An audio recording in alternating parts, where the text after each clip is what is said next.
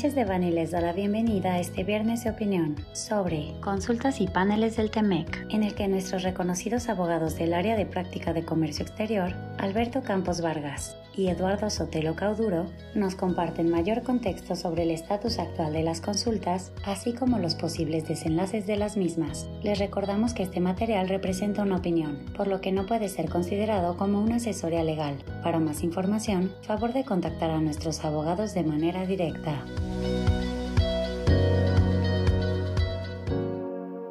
¿Qué tal? ¿Cómo están? Nuevamente estamos con ustedes en uno de nuestros podcasts. Creo que tenemos un tema de mucha actualidad y de mucha relevancia el día de hoy, que estamos viendo en muchísimos medios de comunicación, que ha hecho mucho ruido y que probablemente es más ruido de lo que realmente vamos a ver. Claramente estamos hablando de las potenciales controversias que se están suscitando entre México, Estados Unidos y Canadá, derivado del tema energético en México. Sabemos que se ha hablado mucho, se discutió mucho sobre la famosa fecha fatal del 3 de octubre, que fue cuando termina el periodo de consultas en términos de lo que establece el TEMEC. Entonces, de pronto hemos oído o hemos visto en las noticias, en los medios de comunicación, como si fuera un plazo fatal. Conmigo está el día de hoy mi socio de la práctica de comercio exterior y aduanas, Eduardo Sotelo, quien también es experto en la materia y quien también tiene amplios conocimientos del tema de tratados de libre comercio y en particularmente del TEMEC y los medios de solución de controversias que él mismo plantea. Eduardo, ¿qué tal? ¿Cómo estás? ¿Qué tal, José Alberto? ¿Cómo estás? Gracias por esta amable presentación. Como bien lo planteas, estas consultas se suscitan a la luz del capítulo 31 del TEMEC o del Tratado entre Estados Unidos, México y Canadá. Y derivado de este capítulo 31, cuando hay un punto específico a discutirse basado en el tratado, como es este tema de la política energética en México, el propio tratado pues prevé este mecanismo para llevar a cabo consultas. Y como bien mencionas, José Alberto, pues bueno, sí, este plazo de 75 días que culminó el 3 de octubre pasado, no quiere decir que pues a través de la culminación de este plazo se tenga forzosamente que iniciar el siguiente episodio que es pues el establecimiento de un panel. Simplemente pues el tratado prevé este mínimo de 75 días para que las partes estén en consulta, para que la parte que bueno pues solicitó la consulta, que en este caso es Estados Unidos, adherido por Canadá, puedan plantear pues ya el establecimiento de un panel, ¿no? Entonces estos 75 días, como ya lo hemos comentado internamente, pues es un piso para poder iniciar este panel y pues pasado el plazo de 75 días si el panel no se establece y las partes continúan platicando, siguen bajo la línea de consulta consultas, lo cual no sé qué opines tú, José Alberto, pero yo lo veo como una buena señal desde el punto de vista que las discusiones o las pláticas siguen porque pues hay de cierta forma un camino que va avanzándose en cuestión de la, de la disputa planteada y eso hace que Estados Unidos y Canadá pues no planteen de manera directa e inmediata pues el establecimiento de un panel, ¿no? sino que deciden continuar con la plática.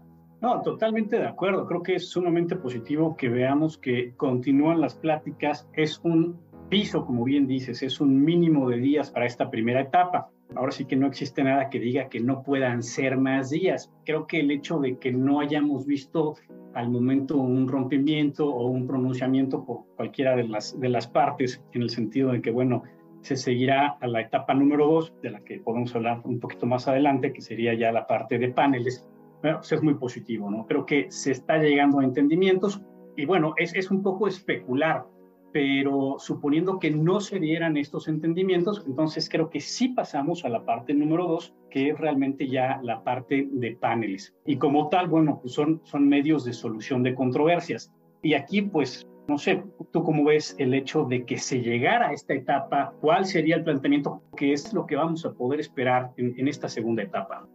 Creo que es un muy buen punto. Yo me iría un paso para atrás, que es lo que acabamos de ver la semana pasada, que es básicamente el movimiento que se da pues en el gabinete del gobierno actual y es la salida de la secretaria de Economía Tatiana Cloutier para darle entrada a la ex jefa del SAT ahora, que es Raquel Buenrostro.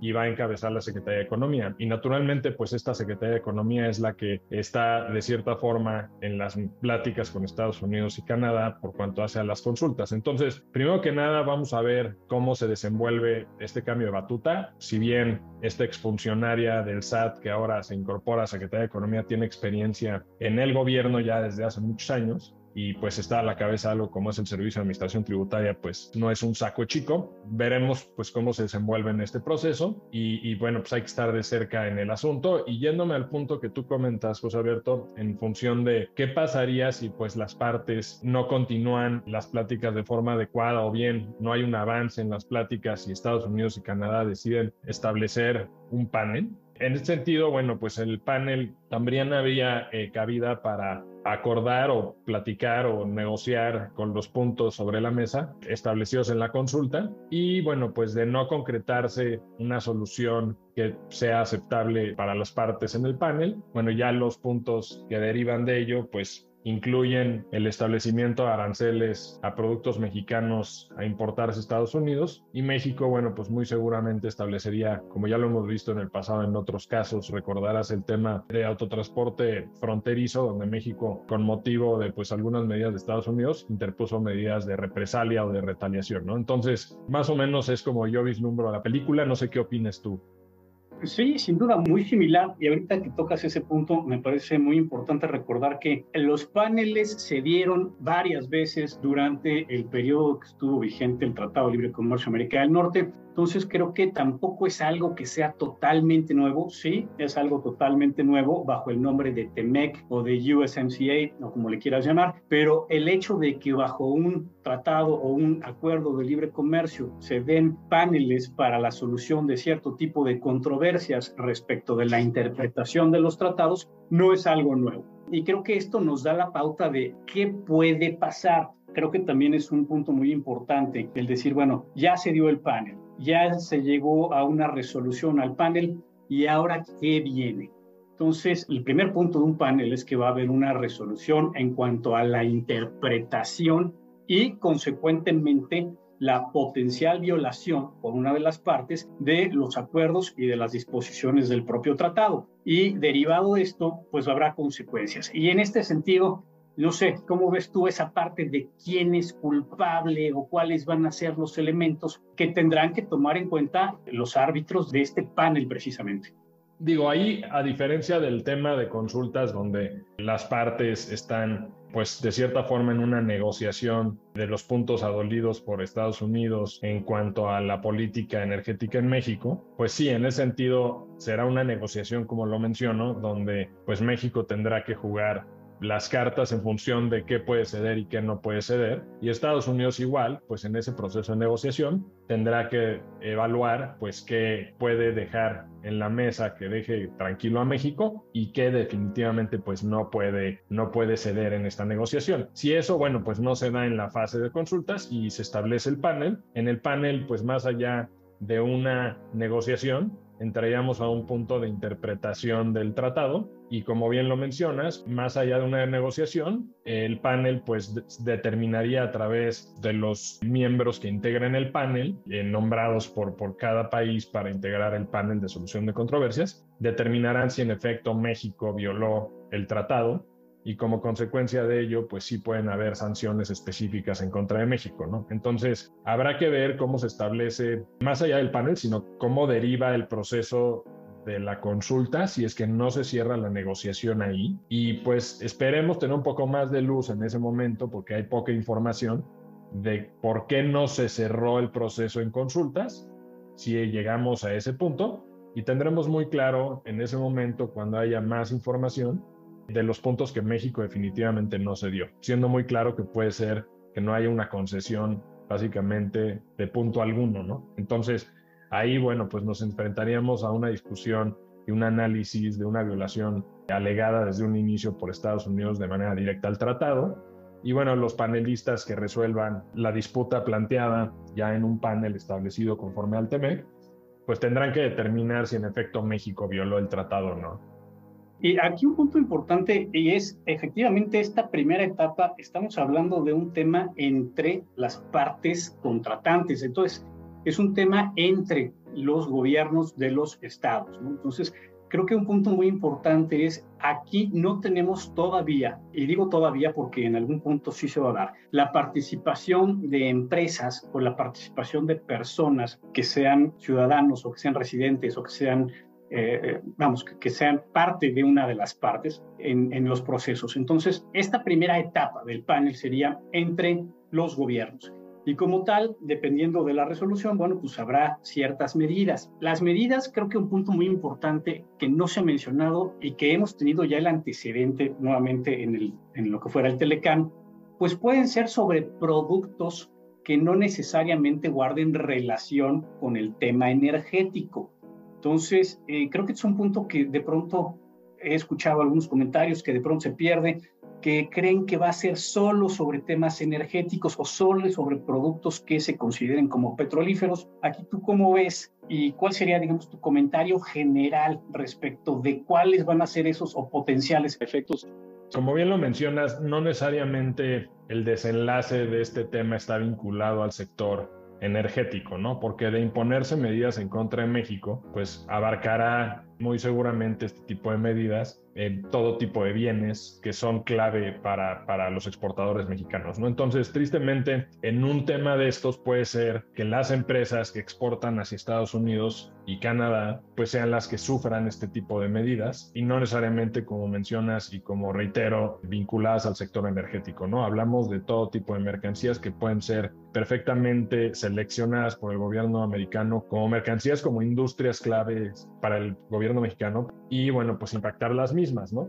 Ahora, un punto que tú mencionabas respecto a cómo puede este, desenlazarse el tema del panel es, bueno, pues a final de cuentas va a haber un informe del panel, ¿no? Y este informe del panel, como ya mencionaba yo, pues tendrá que estimar o determinar de manera muy clara sí, pues las medidas este, eh, en cuestión este, que se plantean en el panel y que pues en un inicio fueron parte de la consulta, pues sí son incompatibles con las obligaciones de una parte en el tratado, o bien si una parte pues no ha cumplido de una o de otra manera en llevar a cabo sus obligaciones conforme al tratado, y pues si la medida en cuestión, que son los puntos de los que se adolece Estados Unidos y Canadá, eh, pues de, cierta forma causa anulación o menoscabo en cuanto a pues algunos puntos de ámbito de aplicación del tratado, ¿no? Entonces, a partir de, a partir de la emisión del informe final o de recepción del informe final, creo que es el punto más este, preciso, tendrán que pues dentro de los 45 días posteriores, según lo establece el propio TEMEC, tendrán que procurar llegar a un acuerdo sobre la solución de la controversia, ¿no?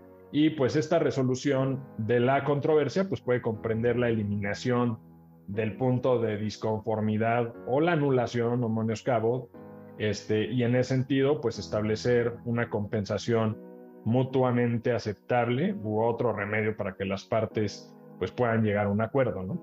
Ahora, si se da el informe y ya viene un incumplimiento al informe dentro de estos 45 días, entonces sí podemos hablar de que las partes pues pueden establecer ya este, algún tipo de suspensión de beneficios, ¿no?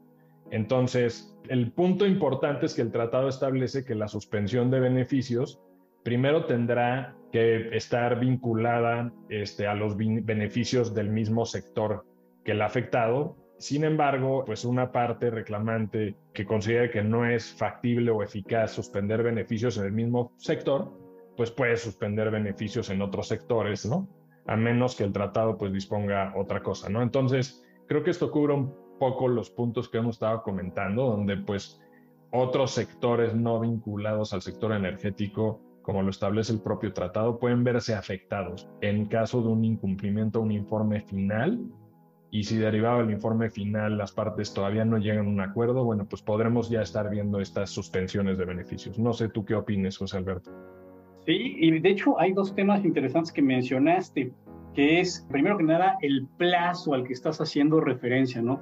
Volvemos a números de días, volvemos a cómputo de plazos, que creo que es de los temas que de pronto distorsionan el cómo va o el cómo se puede realmente aplicar esto y otros son las cantidades. Entonces, creo que también es, es muy preliminar en este momento el decir cuándo van a poder empezar este tipo de situaciones. Entonces, y el otro punto es cuánto va a costar o cuánto va a valer este tipo de sanciones por cada una de las partes. ¿no?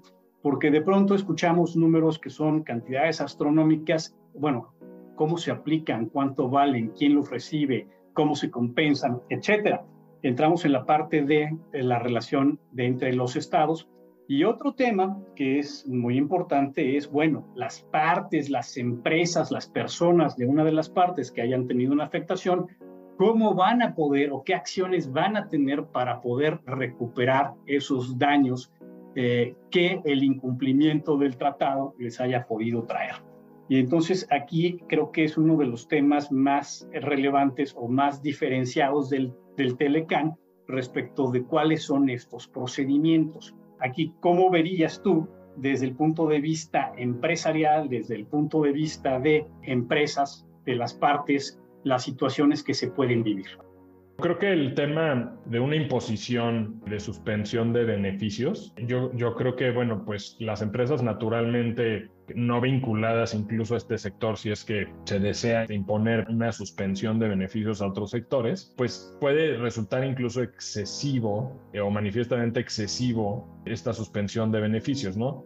Si eso se da, eh, las empresas pues naturalmente dependerán de la negociación que siga realizando el gobierno mexicano, donde pues podría volver a solicitar que un panel se reúna de nueva cuenta para considerar el asunto y pues en el caso de que se dé que, que el panel vuelva a reunirse para ver si la medida fue excesiva o no, a final de cuentas estaríamos otra vez en, en un punto de pues la intervención del gobierno mexicano.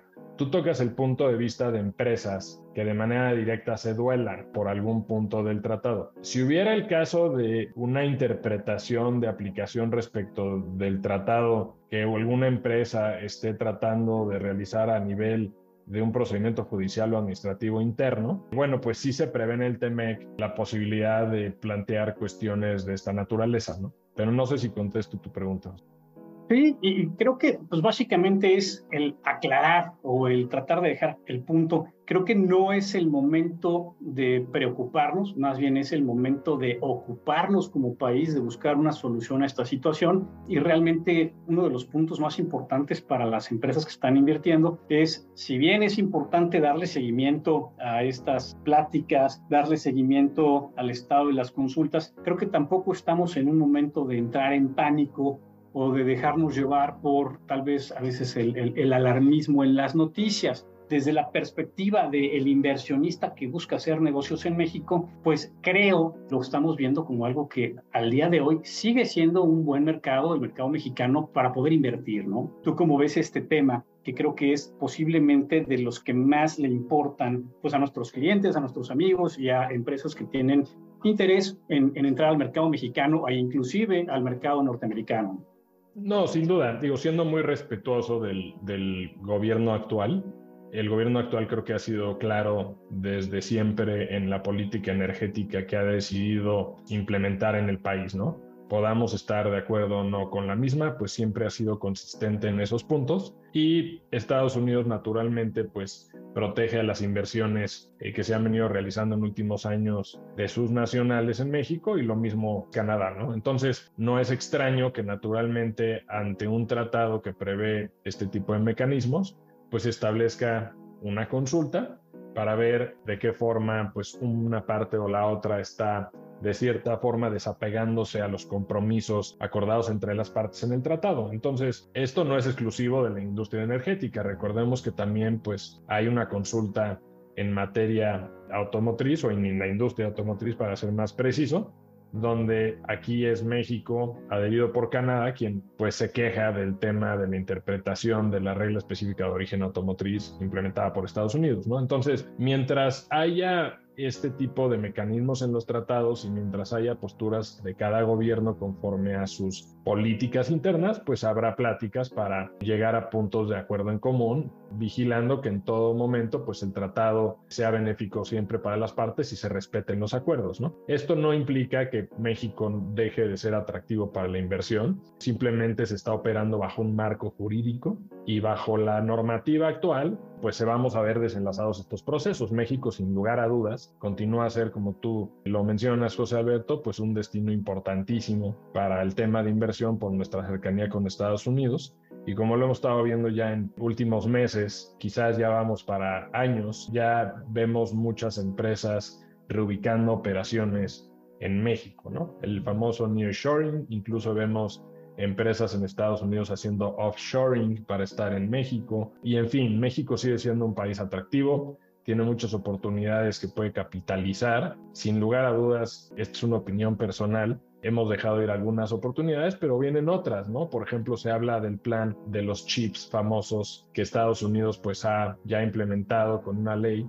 en Estados Unidos y pues procura una inversión bastante llamativa y bastante considerable donde México pues puede integrarse en este tipo de temas, ¿no? Entonces el sector energético sin lugar a dudas es uno, pero como menciono en mi opinión, el gobierno ha sido siempre muy concreto y muy congruente en cuanto a que esta ha sido desde el día uno su estandarte en cuanto a la política energética, ¿no? Entonces, difícilmente la va a soltar y bueno, pues está interesante eh, lo que han de estar platicando en este tipo de consultas con un gobierno cerrado en cuanto a los puntos de acuerdo. ¿no?